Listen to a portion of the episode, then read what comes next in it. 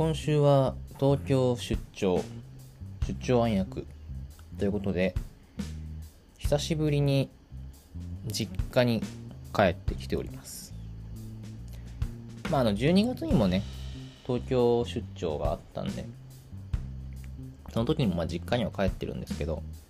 まあ、今回は前回あんまりその帰省らしい感じの帰省じゃなかったんですよね。もう出店の準備を夜遅くまでして朝出てってまた夜帰ってきてで出店の準備してまた出店行ってみたいな感じで全然その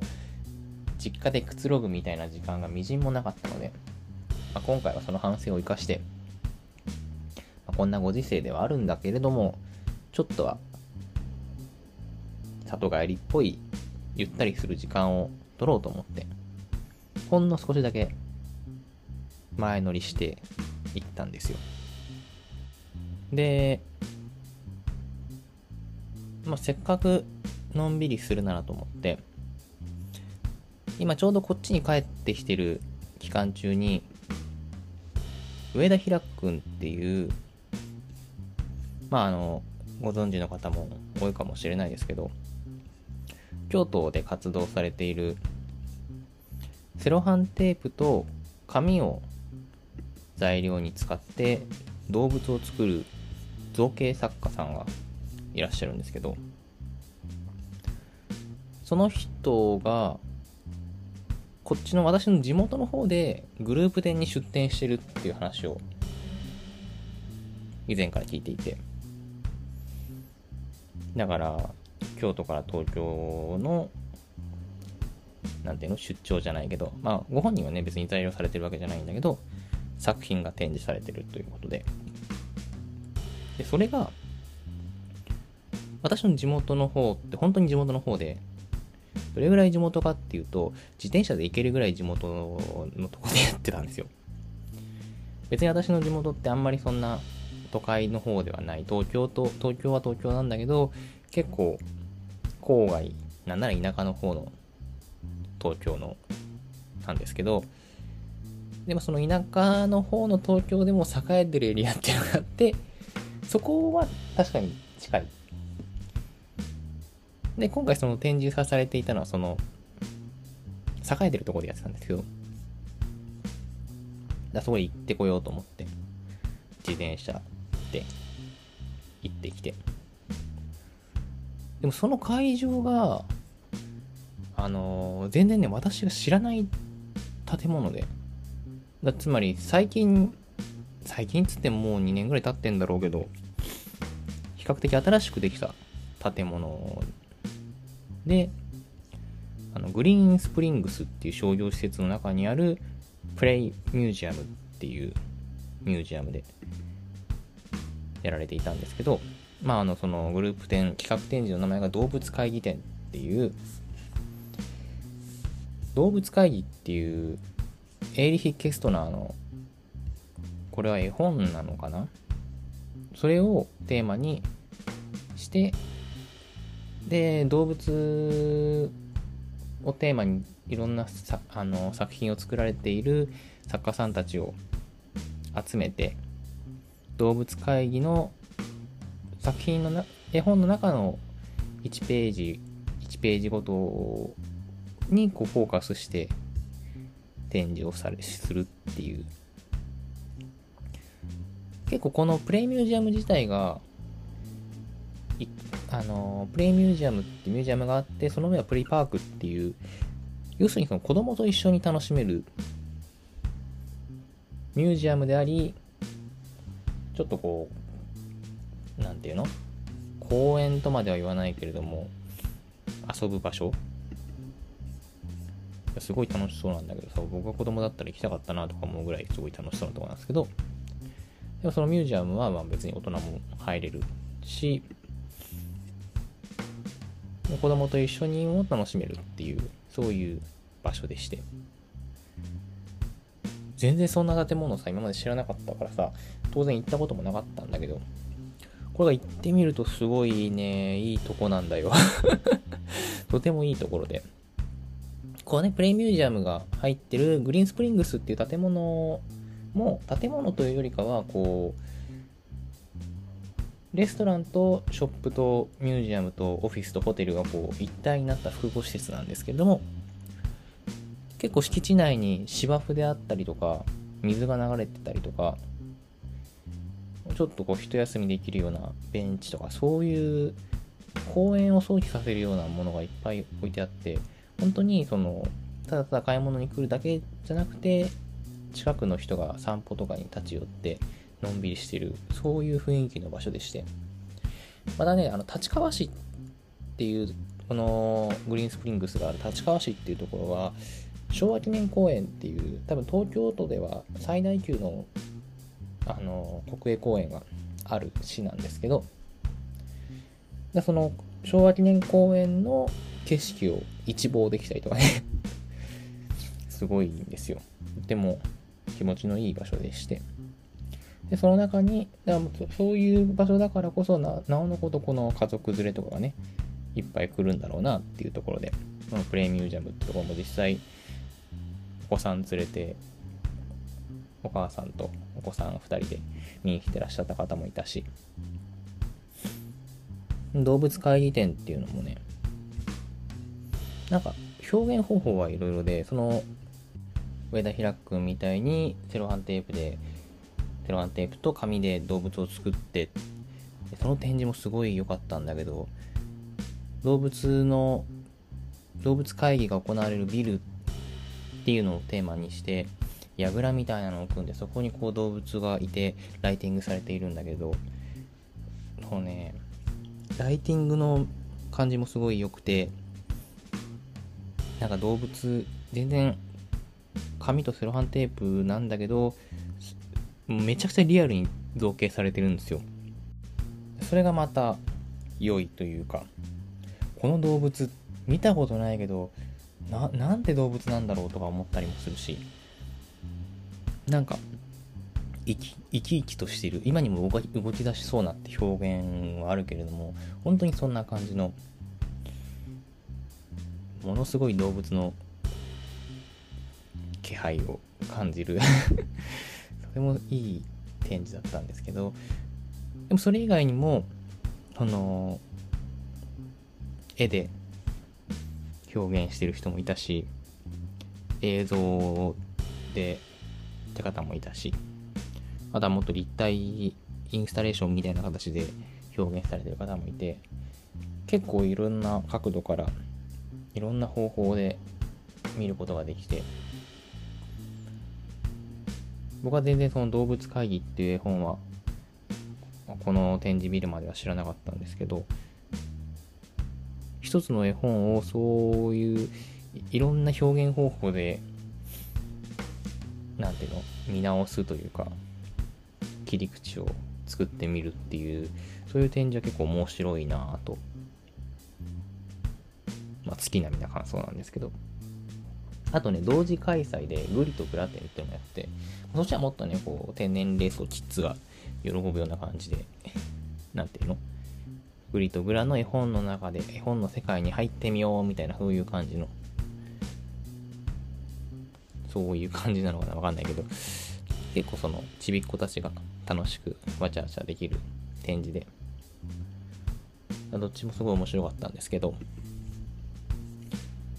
だからね、いやーいいなと思って、そんな、こんな素敵な催しをやってる建物が地元にあったなんて、と思って。で、このミュージアムショップでさ、またすごい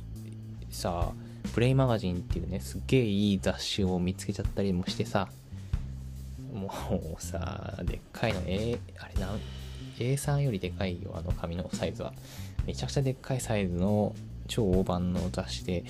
僕はこの後出かけなきゃいけないのに、それをこう持って帰らなきゃいけないっていう、持って歩かなきゃいけないっていう。まあ、まだちゃんと全部読んでないんでね、また読んだら感想をこのラジオでも言おうかなとは思うんですけど、ま、そういう面白雑誌も見つけたりとか、あとはね、他のそのグリーンスプリングスの中にある他のお店とかはあんまりこうしっかりと見てもあれなかったんですけど、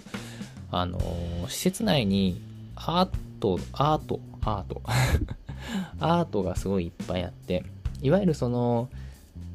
例えばなんだろうな、ちょっと形の変わったベンチとかそういうなんちゃってアートみたいなものじゃなくてあの本当にアート作品がポトンポツンと置いてあるんですよね。結構その立川市のその駅前のエリアってそういうの多くてなんかよくわかんないけどポツンとアート作品が置いてあるみたいな。本当にめちゃくちゃあるんですよ。でそのグリーンスプリングスの中にも何個かあってそのうちの一つに公衆電話の電話ボックスみたいなアート作品があって。でまず面白いのはその電話ボックスの中が本棚になってて好きな本を自分のいらない本を寄贈してくださいっつって。で必要な人はここから持ってってくださいみたいなそういうシステムの何て言うんだろうね。貸本シス貸本とは言わないのか？寄贈システム本が回るようなシステムがあって。それも一つ面白いんだけどあともう一つその電話ボックスのその本棚にはちゃんとその電話もあってその電話の受話器を持ち上げるとその電話ボックスがある場所の逆サイドの端の方っていうの逆サイドの方に全然目視できないところなんだけど同じように電話ボックスがあるらしくてそこの電話が鳴るんだっつって。だから片方の電話ボックスで受話器を持ち上げると反対側の電話ボックスでその電話が鳴ってそれを取るとお話ができるっていう。これ面白くないですか？その誰が出るかわかんないし、まあ、僕がかけたら誰も出なかったんだけどそれでも誰か出たら何かそこからこうコミュニケーションが生まれたりもするのかなとか思ったり。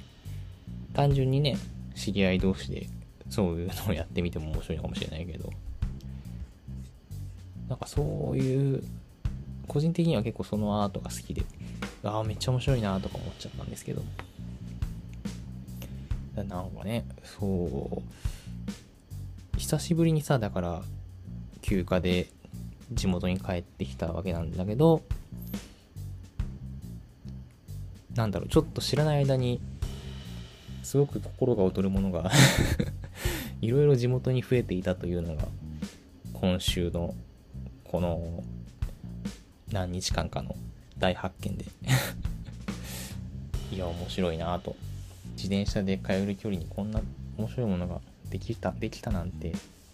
かなり衝撃的でした。なんかねこのグリーンスプリングスっていう施設では春にはフェスとかもやるらしくて楽しそうだな、地元と。いいなとか思っちゃうんだけど。まあ、同じぐらい面白いことをね、京都でもやりたいもんですね。はい。そんな感じで、こんな感じで、はい。今夜も喫茶結社のラジオ始まります。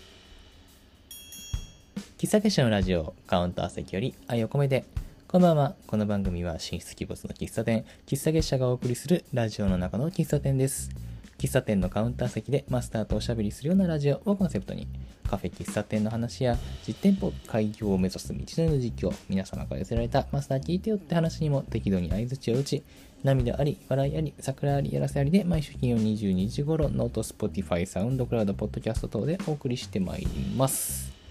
はい。ということで、えー、今夜はですね、えー、実家からお送りしてます。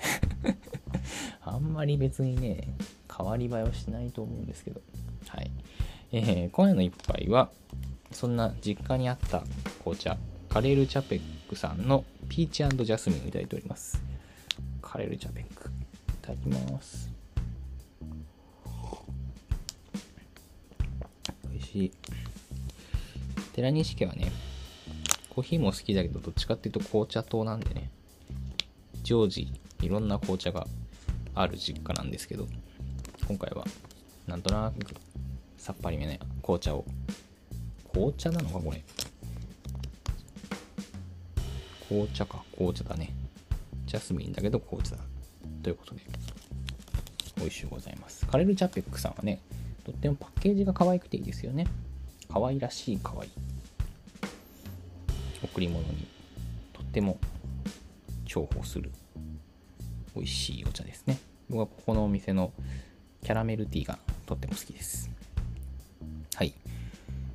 えっ、ー、と、今夜のね、喫茶結社のラジオは、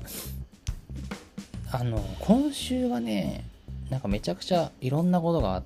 たっていうのと、あと単純にこれ今収録してるのがね、18日金曜日の朝2時なんですけど、眠いので すごくもう眠いので、あの、今日長くやらない。短めに行きたいというのもあり、今日はね、特別トークテーマを決めずに、まあ、今週1週間がね、どんな1週間だったというか、そういうのをね、振り返っていこうかなと思います。はい。ということで、このコーナーからやってまいりましょう。今週の喫茶結社のコーナーです。このコーナーでは今週1週間を振り返って喫茶結社の活動がどんな感じだったのかを振り返るコーナーでございます。いやー、今週はね、いろいろありましたね。はい。まずはね、日曜日の一皿営業最終日。今週日曜日でしたね。あの、まあ、定食喫茶プルーニーから数えて1年、アンノウン京都さんの第2日曜日営業、えー、日曜日の一皿営業がですね、今週最終日ということでね、最後の、えー、営業させていただきました。本当にね、1年間、アンノウンの方はもちろんね、来てくださったお客様にも大変お世話になりましてね、感謝感謝ですよ。ありがとうございます。まあね、どんな、どんな気持ちで迎えるんだろうと思ったんですよね。結構やっぱりね、最後の日って思うと、私はそういうの、まあ得意な人はいないと思うんだけど、結構ね、苦手で、苦手で っていうか、ど、どんな、どう言えばいいんだろうっていうのとかね。常連のお客様とかにもさ、もちろんそのアンノウンのスタッフの方もそうなんだけど、常連のお客様とかにもさ、なんか、ね、私がこの日曜日営業、アンノウンさんでの営業を終わりにするって決めたこと、それを選んだことに関しては、全くもって後悔はしていないし、これが今考えうる限りでの最、自分の中ではベストな選択だと。思選んでいるんだけど、それとは別に、そんなこと言ったって、お客様からしたら、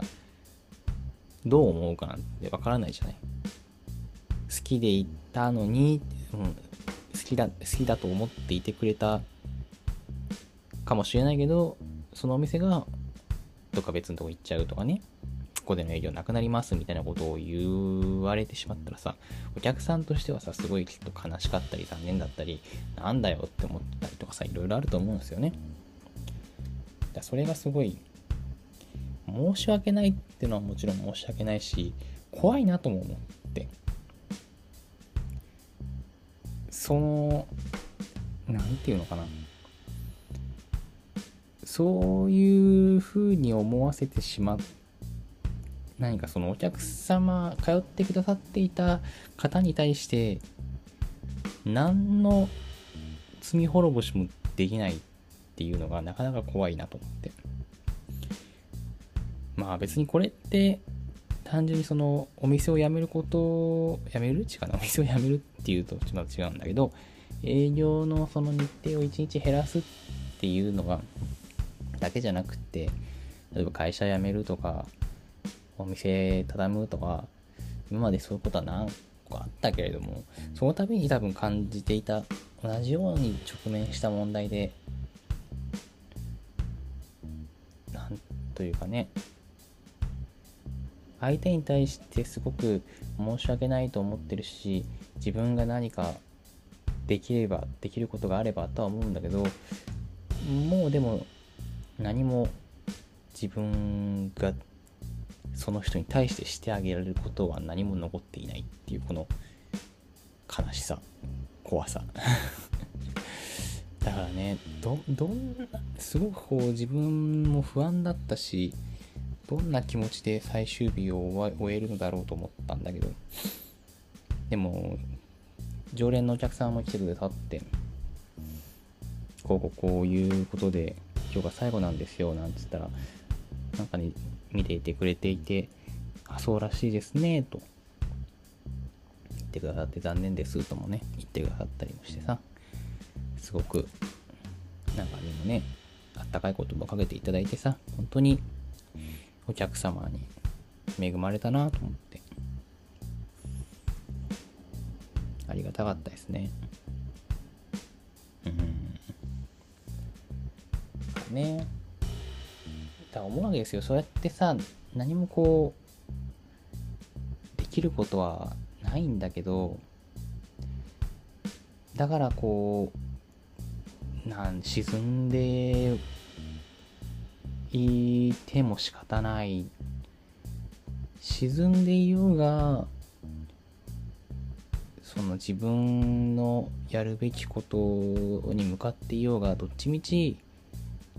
何もこう罪滅ぼし的なものは何もできないのだからだったら進まなければならないよなとも思うわけですよ。難しいですね。何かこうまたねうんこういう選択をしたこういう選択をして少し残念な思いをさせてしまった残念な思いをさせた方がいたのだからなおのこと自分が選んだことに対して真摯に向き合っていかないといけない。それが責任というものなのかもしれないななんて真面目に考えて。真面目に考えすぎて。真面目に考えすぎちゃってもうね日曜日曜は大丈夫だったんだ。月曜日の月曜日もすごい木蓮営業今週の木蓮営業も後で話もするけどすごい楽しくて。でも営業が終わった瞬間にふって糸が切れちゃってもう急にこう体が重くて動かなくなっちゃって。まあそれでもなんとかこうギリギリ頑張ってこうダラダラとお店をしいつもの2倍ぐらいの時間をかけて締め作業をしてでフラフラになりながらこう家帰ってもうそのまま風呂にも入らずベッドにたどり着いたのかどうかも結構怪しかったけどそのまま倒れるように寝てで翌日も起きてはいる朝起きられてはいるんだけどもうそこから昼まで全然動けないみたいな。ああなんかすごいいろんなとこに気張ってたんだなと思って。いや考えすぎるのよくないなと思いましたね。昔私の私が新卒で入った会社カフェの会社だったんですけどそこの人事担当がやっぱその毎年新卒のね子たちをみんなお店いろいろ振り分けるんですよ。お前はどこどこ店行けお前はどこどこ店みたいな感じで。僕は最初あの渋谷店渋谷のお店に行くと思うよって言われてたんですけどそれが最後の最後の最後になって全然別のお店に行くことになったんですよね。それを後々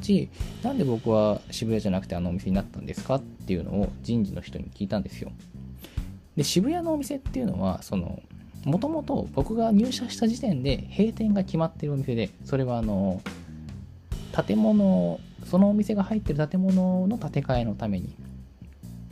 撤退することが決まってたと。だから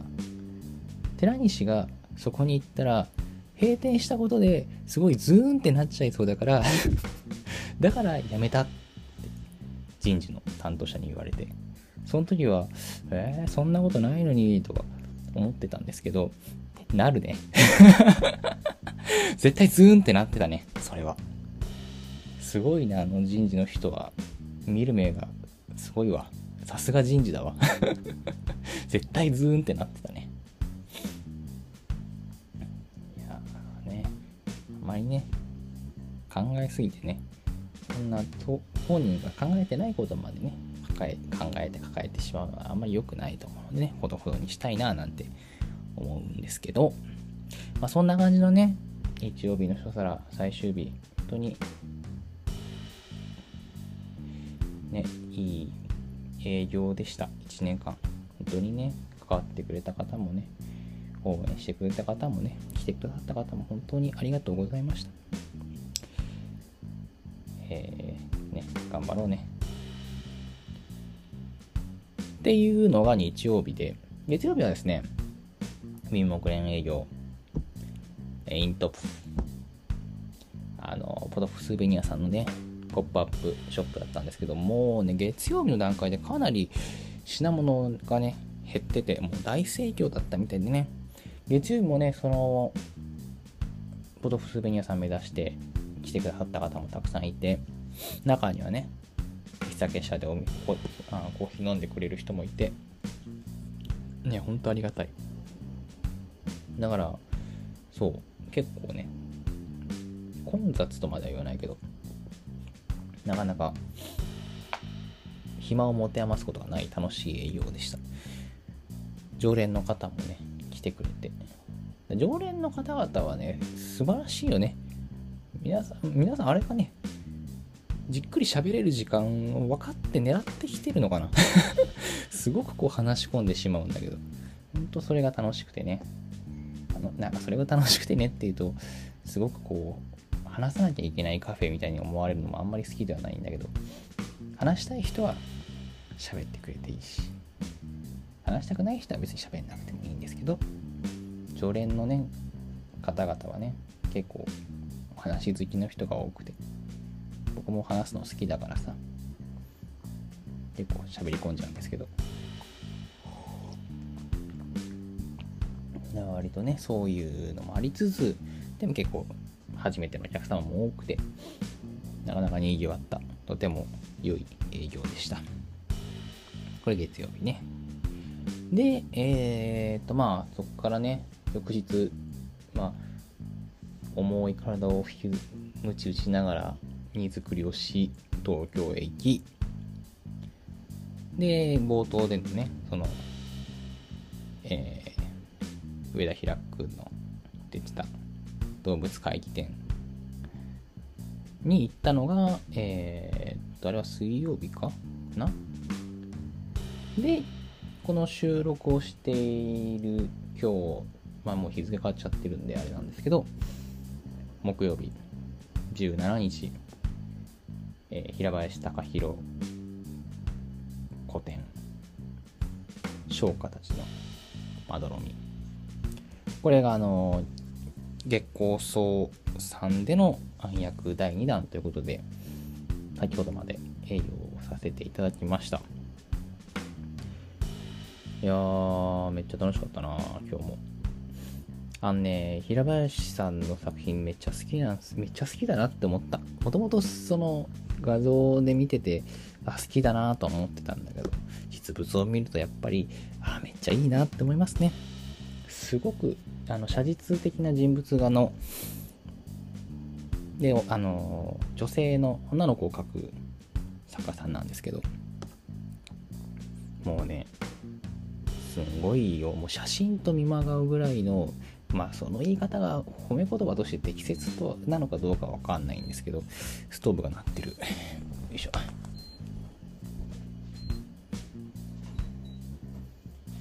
実家あるあるっぽい感じ。ですね。えっとそう。その写実写すごいものすごい写実画ででもなおでもそれがその現実を100%現実として捉えてるっていうよりかはリアルなんだけど現実とは何かちょっと違う違和感みたいなものがあるというか。現実のようだけど現実100%イコール現実ではなくてちょっとこう何か違う違和感みたいな現実で現実なのか現実ではないのか夢うつつみたいなそういう感じの世界観がすごく好きで。めっちゃ楽しんでました。いやいいですね。実物の作品を見るっていうのはとてもいいね。あと今回はね、まあ、たまたまなんですけど他の作家さんとお話しすることもあって楽しいっすね。こうやって。いろんな人と。まあ本当につなげていただいているんだけどいろんな人とお話できたりとかね。いろんな作品とかを見ることができてね。それがまたこう自分のまあ別にそれをこう自分の活動の糧にしようっていうのもなんだかこう打算的というか原生理的な感じがするけれども。でもなんかこの単純にね生きるのが楽しくなるよね。いや、いいですね。あの、まだね、本日は初日で、古典での暗躍自体は日曜日まで。まあ、日曜日はあの4時までなんでちょっと短いんですけど、やっておりまして。で、今回は、まあ、喫茶結社のコーヒーとプリン以外にも、おやつは葵さんにお願いして、どら焼きともなかを頼んでおりますので、そのあたりもね、地味に東京で葵さんの和菓子出すの初めてなんじゃないかな。東京の人たちに、美味しいどら焼きをまあ、おやつは多い。私の職場の一つなのでなんかそのステマ感も否めないんですけど ステルスマーケティングというかもうめちゃくちゃ普通にマーケティングなんですけど、まあ、そういうのもあるので、えー、まあ、東京付近、まあ、こんなご時世ですからね来てくれというのもなかなか言いづらいところではあるんだけれども無理のない範囲で遊びに行きたい人は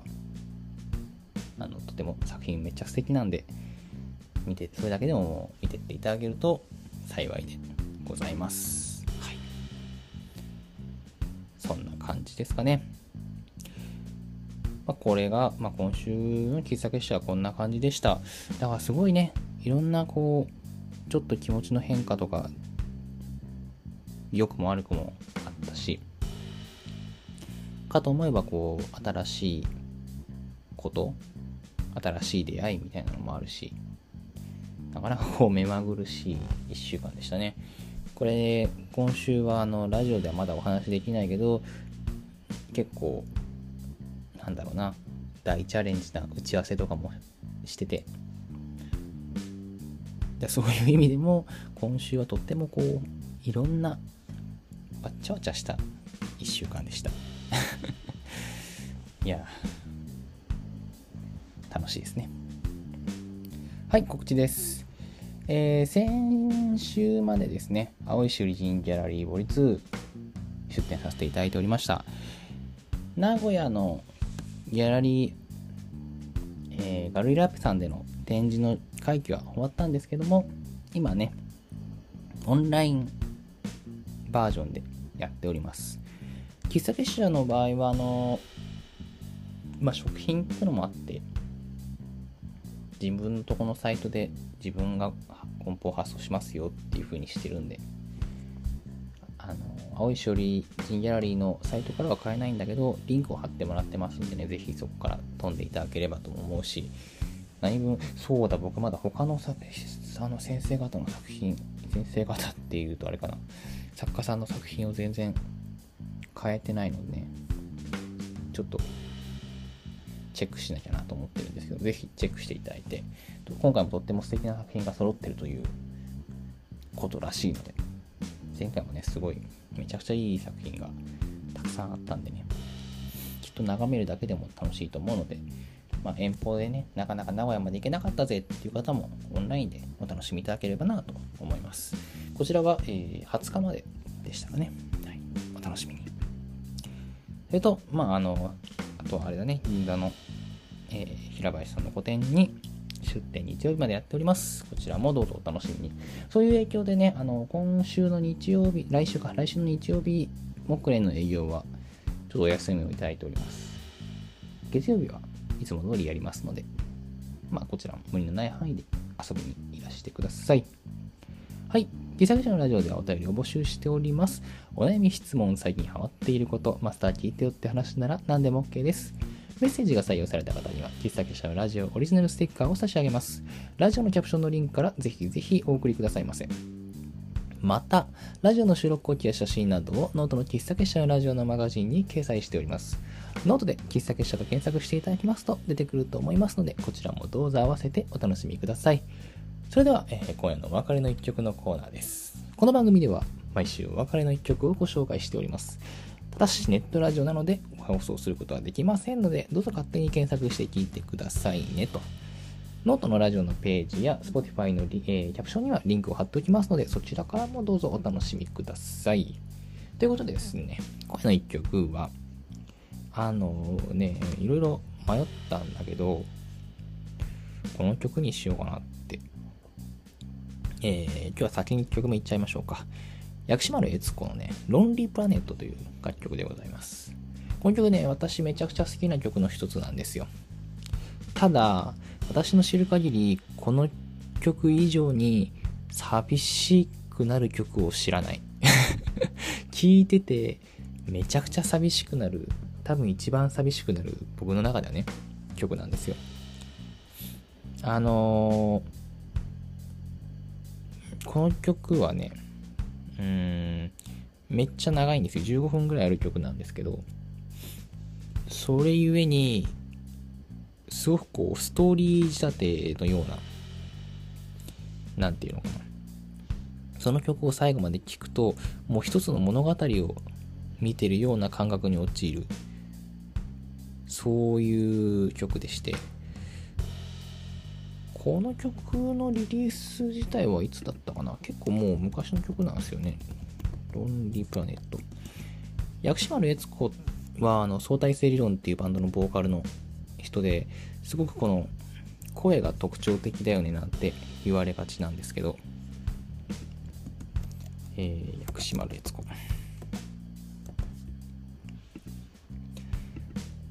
まあその薬師丸悦子の曲の中でも、うん、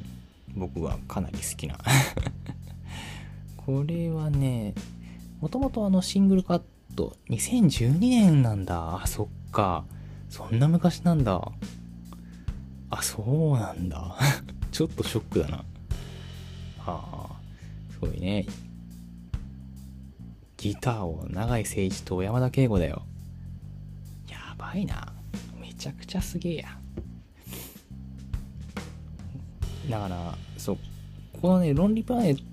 トはいくつかバージョンがあって、シングルカットされてるやつはその、永井聖一、山田圭コンビがギターを弾いてるっていう、超いい、かっこいいバージョンなんですけど、ただ今回持ってきた方の曲は、それとは別バージョンのね、 RADIO ONSEN EUTOPIA バージョンを持ってきました。どっちも素敵なんですけどね、この「ロンリープラネット」っていう楽曲は手紙をモチーフにしてるっていうことらしいんですけどまあ特に RADIO ONSEN EUTOPIA のバージョンの方はギターがめちゃくちゃかっこいいんですよギターかっこよくてで薬師丸悦子のすごい特徴的なあのウィスパーボイスみたいな声があって。でも薬師丸悦子の歌い方は全部そうなんだけどすごくね別に抑揚がないとかじゃなくって同じ感情の温度でずっと歌ってるんですよね。で「ロンリープラネット」もフレーズが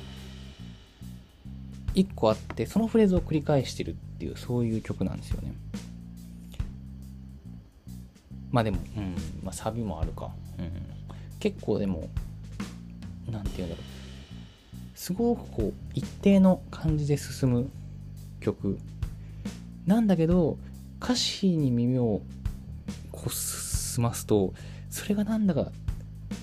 すごくこう、寂しさを助長させるというか。で、そこでこう、ギターがめっちゃかっこいいっていうのが、この楽曲の最高にクールなとこだと思うんですけど。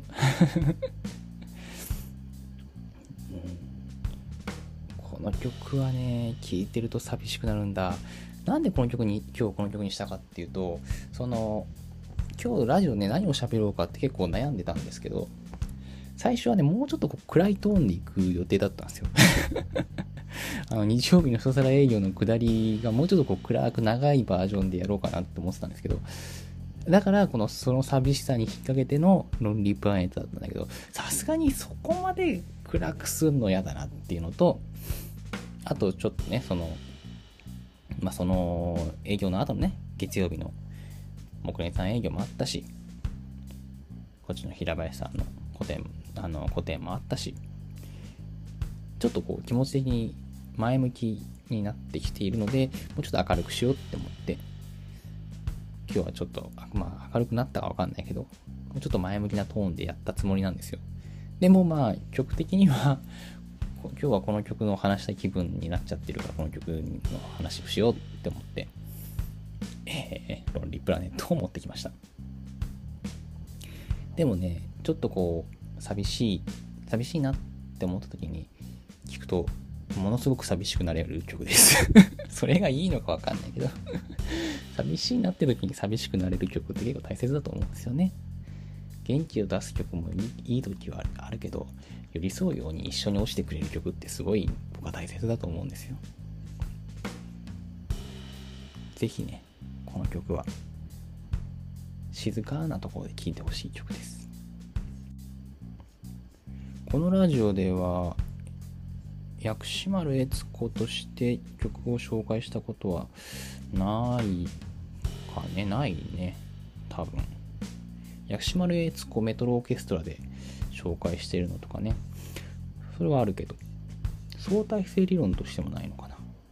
薬師丸悦子はね私のあの中学生高校生ぐらいからめちゃくちゃ好きな人。めちゃくちゃ好きなミュージシャンの一人なんでねまた何かの折に他の楽曲も紹介できたらななんて思います。はい。ということでそろそろ本当に眠いのでこのぐらいにしておきましょう。